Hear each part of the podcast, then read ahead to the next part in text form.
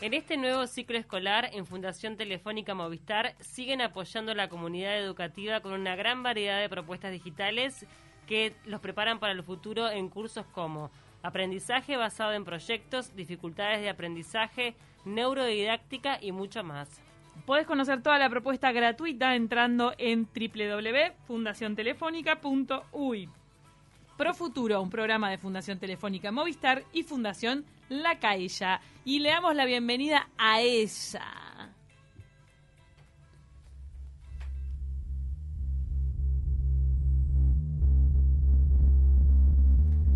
¡Ay, qué música! Para recibir a Silvia Copelo con su columna de sexualidad que hoy tiene el tema de sexo y droga, sin rock and roll. Sin rock and roll, claro. Muchas preguntas. poco el rock and roll. Ah, bu- bueno, eh, Ya llegaron preguntas. Ah, no, eran preguntas que se hacía Pau. bueno, este, si quieren em- empiezo un A poquito ver. para, para ver a ver desde dónde lo, lo, lo vamos a abordar esta, esta columna, ¿no?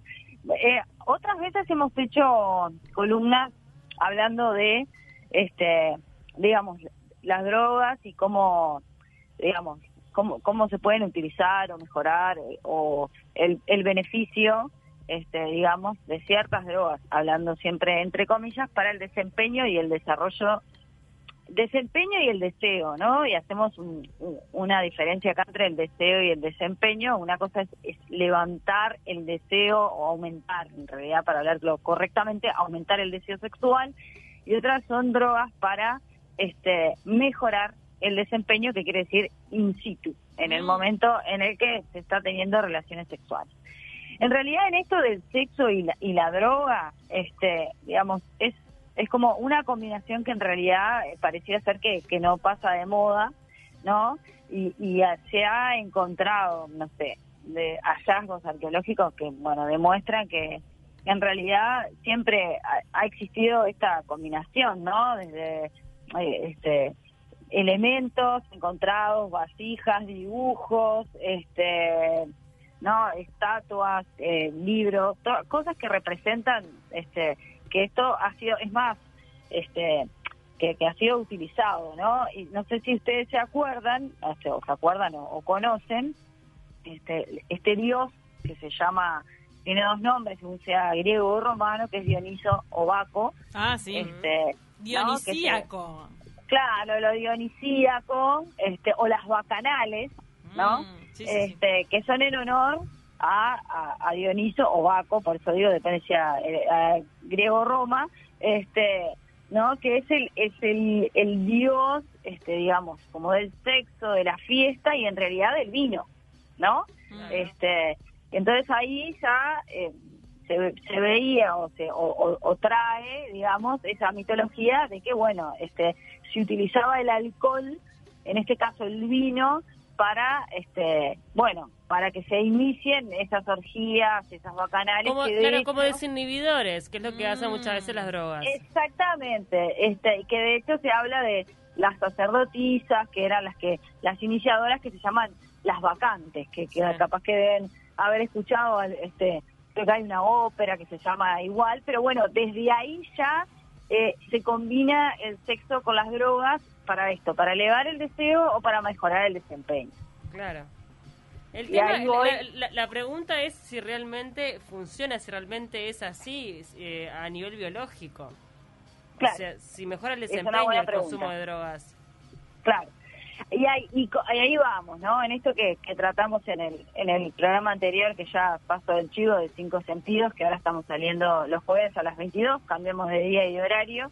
Este, justamente estábamos hablando con, con, una experta en el tema de adicciones y en realidad las drogas, este, y ahora si quieren detallo algunas, eh, sirven en el, en, en el momento, digamos, este, y sirven algunas si las tomás con cuidado, pero en realidad a largo plazo, si vos las convertís en un consumo problemático, o como siempre decimos, si no puedo tener relaciones sexuales sin tomar esa droga o sin consumir esa droga, estoy en un consumo problemático y obviamente las consecuencias son exactamente las contrarias, ¿no?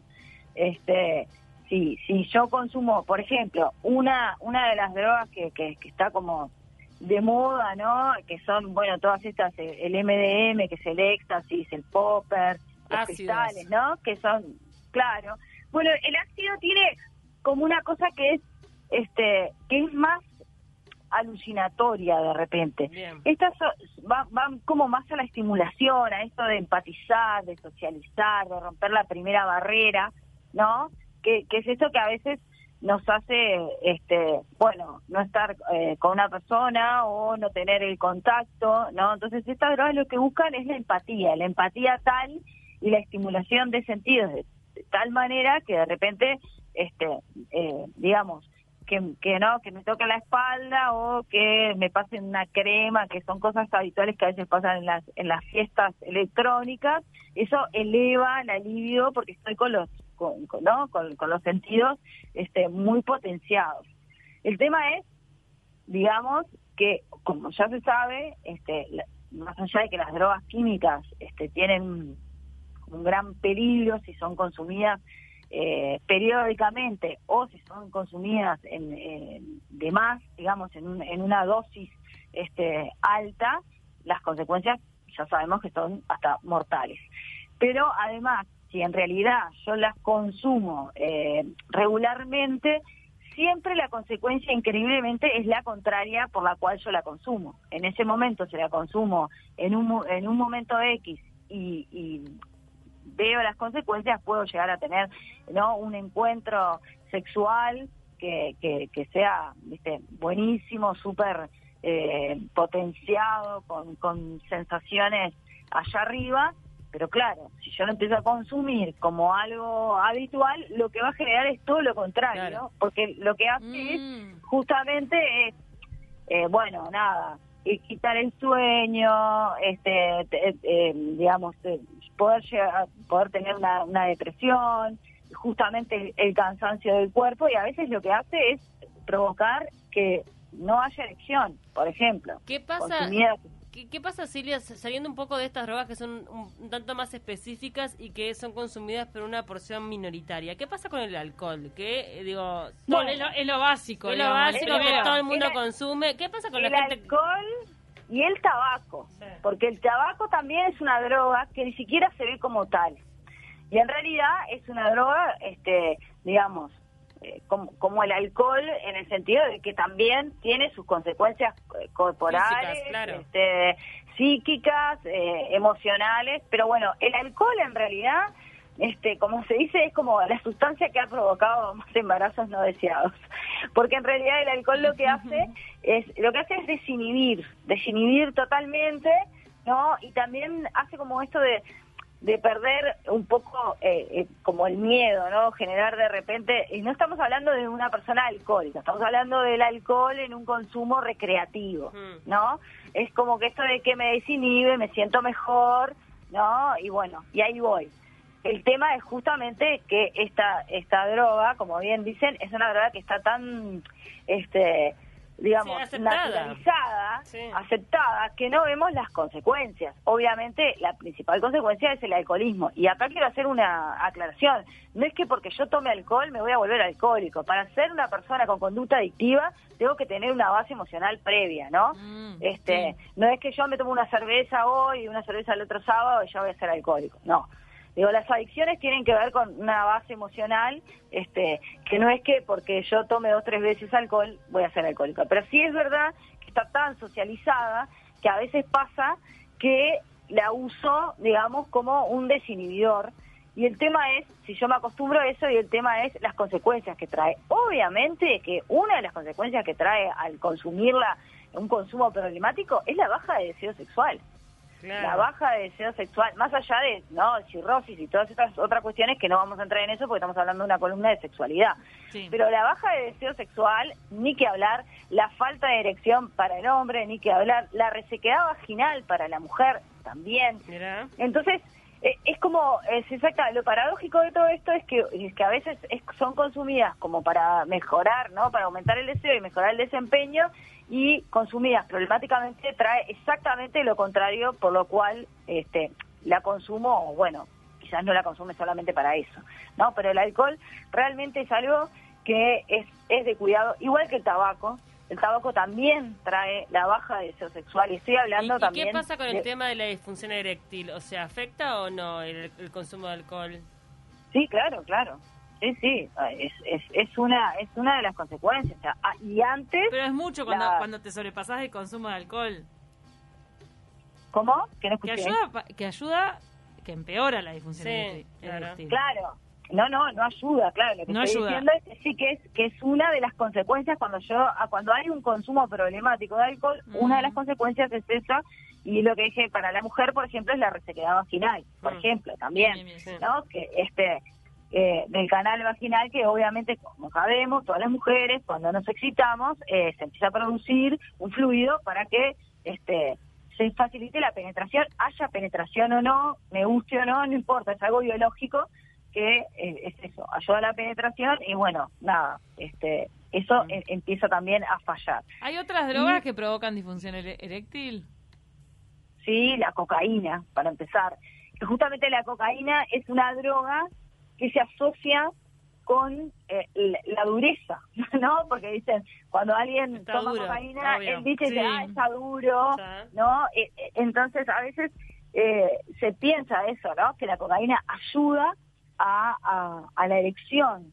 Y en realidad te puede jugar una mala pasada, más allá de que la cocaína es una droga súper destructiva, bueno, de, de- del sistema nervioso, de la- del cerebro, de todo, ¿no? Digo, hablando biológicamente, pero además, como va directamente al sistema nervioso, lo que, lo que, lo que suele pasar justamente es que si yo estoy en alerta, como lo, lo hemos hablado varias veces, en esto del simpático y el parasimpático, si yo estoy en alerta y se, y se me activa el simpático, que es el que es ataque, huida, la sangre no va a ir, eh, en el caso del hombre, al pene porque está en un estado de alerta. Entonces, eh, este, biológicamente hablando, porque lo que hace es este, atacar, es o, o, o encenderlo. Entonces lo que Claro. sucede es que si yo estoy en estado de alerta, en realidad va a ser difícil que pueda este, tener una relación sexual y poder generar eh, una erección. Obviamente que en un principio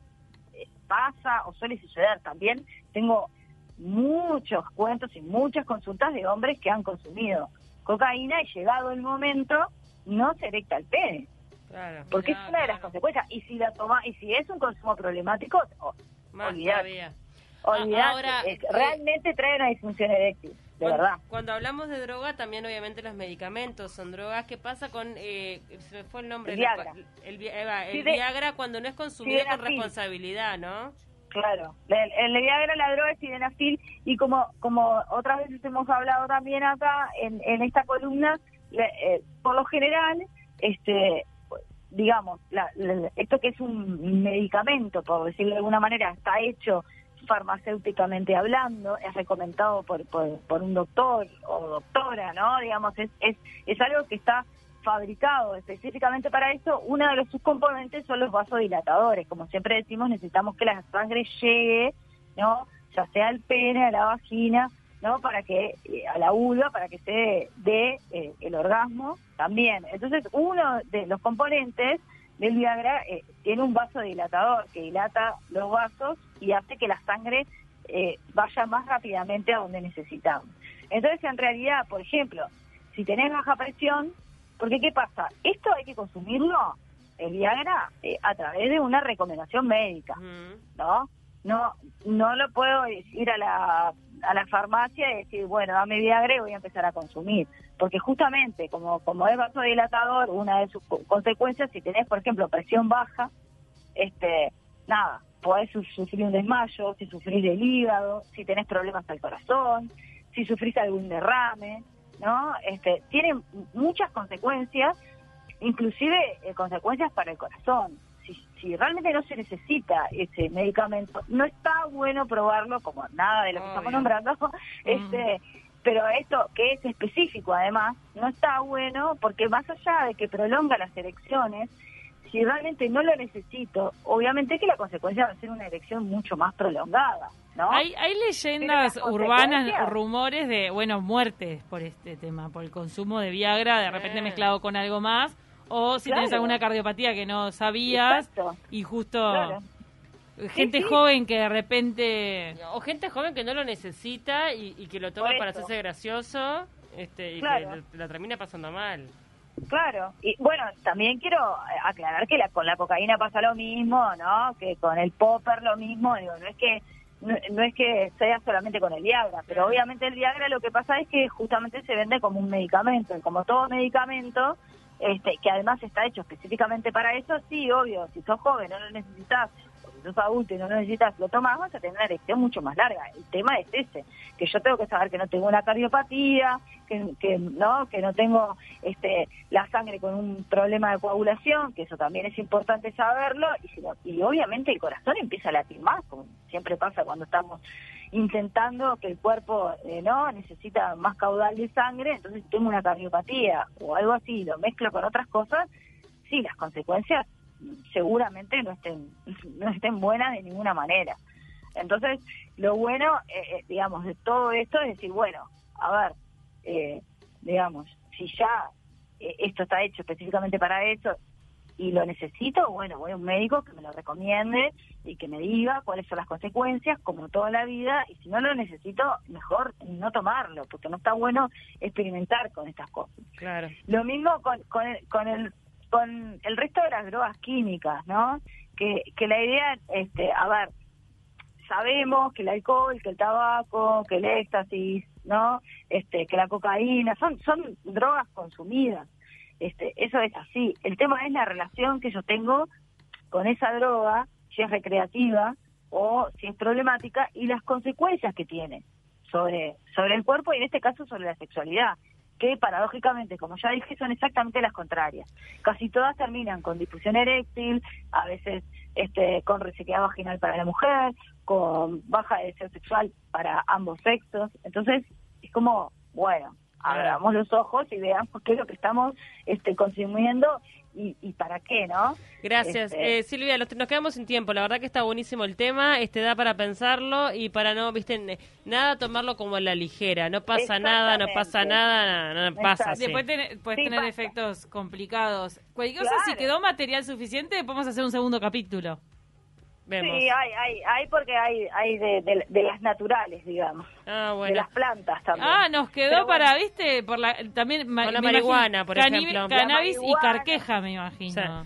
La, ca- la carqueja, bueno, sí, no tiene mayores, pero el cannabis, la carqueja, la idobaína, que también es otra cosa, la- hay, hay varias, hay Ah. varias plantas que, que está, bueno. Que- Queda para un segundo capítulo, me encantó. Gracias, Silvia. Bueno, besos. Te mandamos un Chau, abrazo. chau.